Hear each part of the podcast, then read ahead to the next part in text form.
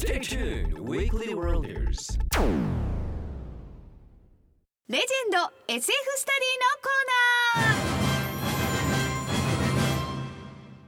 地動説を唱えたガリレオも万有引力を発見したニュートンも最初はそんなバカなと当時の常識派から完全否定されていました絶滅したはずのシーラカンスは発見され空想の世界のものと思っていたブラックホールの存在は今や常識です。目の前にある事実や今の時代の常識だけで物事を判断してはいけません。SF こそが人類が真実を知るための近道なのです。というわけで一番身近な SF 皆さんの大好きなアニメや特撮を通して考えていくコーナーです。では近金編集長今日のテーマは？はい。今月は警察アニメ月間というわけでまず最初はこれでしょう。はいというわけでですねなぜ警官アニメということで天才バカボンなんでしょう、ねえ。でもあの方がパーンと出てきますよ。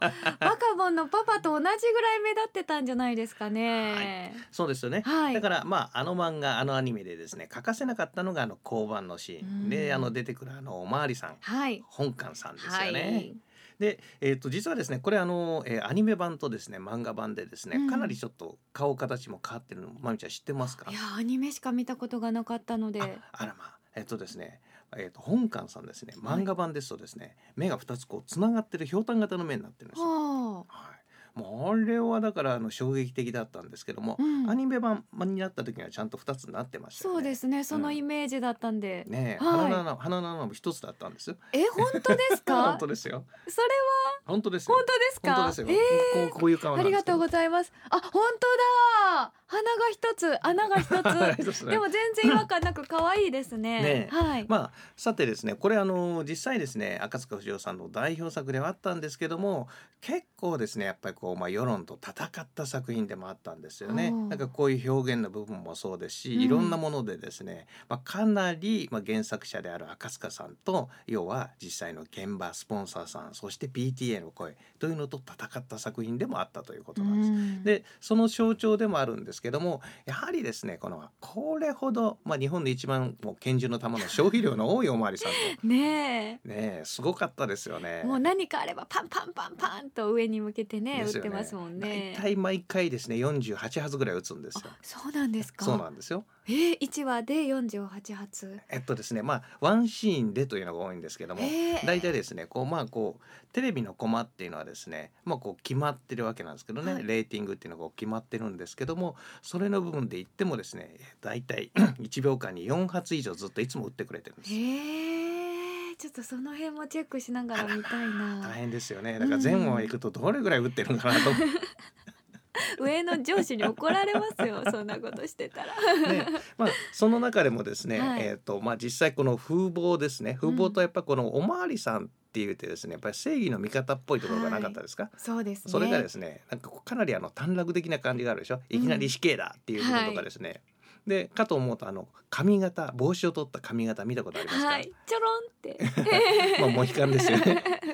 かなりアナーキーな警官ですよね。うん。警官のイメージをだいぶ変えていただいたと思うんですが、はい。まあそれまでですねなかなかですねこうおまわりさんを茶化すってことが難しかったんですけどね、うん。それを、まあ、殻を打ち破っていただいたのがこの作品じゃないかなと思います。というわけでですねやはり警官を好きにやっちゃっていいんだっていうですね扉を開いていただいたという意味でまず最初はこの作品からだと思います。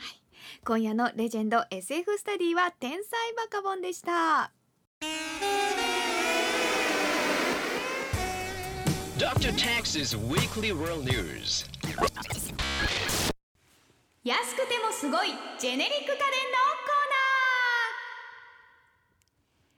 ー人類に襲いかかるさまざまな危機地球温暖化不況戦争一体世界はどうなってしまうのか。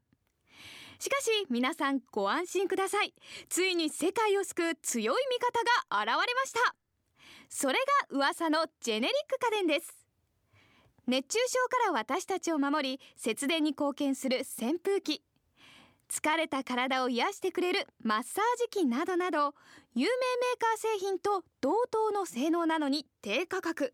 という庶民の味方ジェネリック家電を推進して地球の平和と私たちのお財布を守ろうというコーナーです。では近金編集長ご紹介する商品は？はい。今週はジェネリックライフというわけであると便利なこの品です。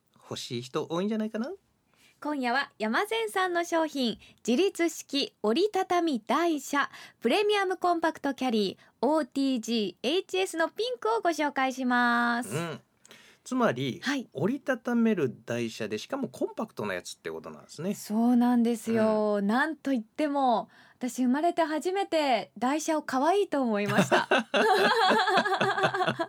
愛いですよねなるほど。なるほど、うんピンク色で。そうですよね、うん。台車で可愛いっていうのは確かあんま聞いたことないもんね。そうですよね、そうなんです。編集もコンパクトというふうにおっしゃいましたけれどもこれ持ってみると3キロなんですよね。なので女性でも片手でポンと持てるぐらいなんですが80キロまで積むことができます。80キロ？そうなんんです、結構しっかりといろんなものを普通の女の人は80キロのものは運びませんけどあねそれは持てないですが この台車自体が3キロなんで、うんはいはいはい。とっても簡単に持てるなということで、うんうんいっぱい乗せられる。はい。で折りたたみもできますしで4輪なんですけれども使い方次第では2輪でもこう動かすことができるので、うん。使い方も様々ですよね。まあ、このサイズだったら玄関に置いていても邪魔にならないと思いますね。そうですね。折りたためるし。はい。でちゃんと荷物をね落ちないように止めるような金具もきちんとつけてくれていますはい、ゴムから。もついてくれてるんですよね。至れはいり尽くせりということで、うん、夏ならアウトドアに、うん。冬になれば灯油とか、おー。そういうものを運ぶにもとっても便利。何より可愛いから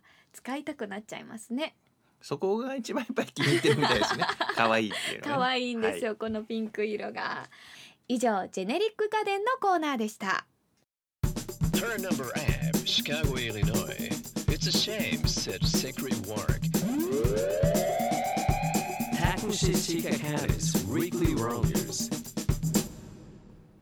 近金タクシのウィークリーワールドニュース。皆さんいかがでしたでしょうか？さてこの番組ではツイッター、フェイスブックもやっております。ツイッター、フェイスブックの検索画面で近金タクシのウィークリーワールドニュースと検索すると出てきます。また皆さんからのメッセージも募集しています。懐かしのアニメ特撮ソングにもリクエストしてください。メールの方はラジオ大阪のホームページから週間番組表をクリックして月曜日24時の近金タクシのウィークリーワールドニュースをクリック。番組ホームページの番組メールフォームから送ってください。おはがきの方は郵便番号552の8501ラジオ大阪近金タクシのウィークリーワールドニュースまで。皆さんのお便りお待ちしております。それでは皆さんまた来週。編集長一日お疲れ様でした。明日また東京なんだけどね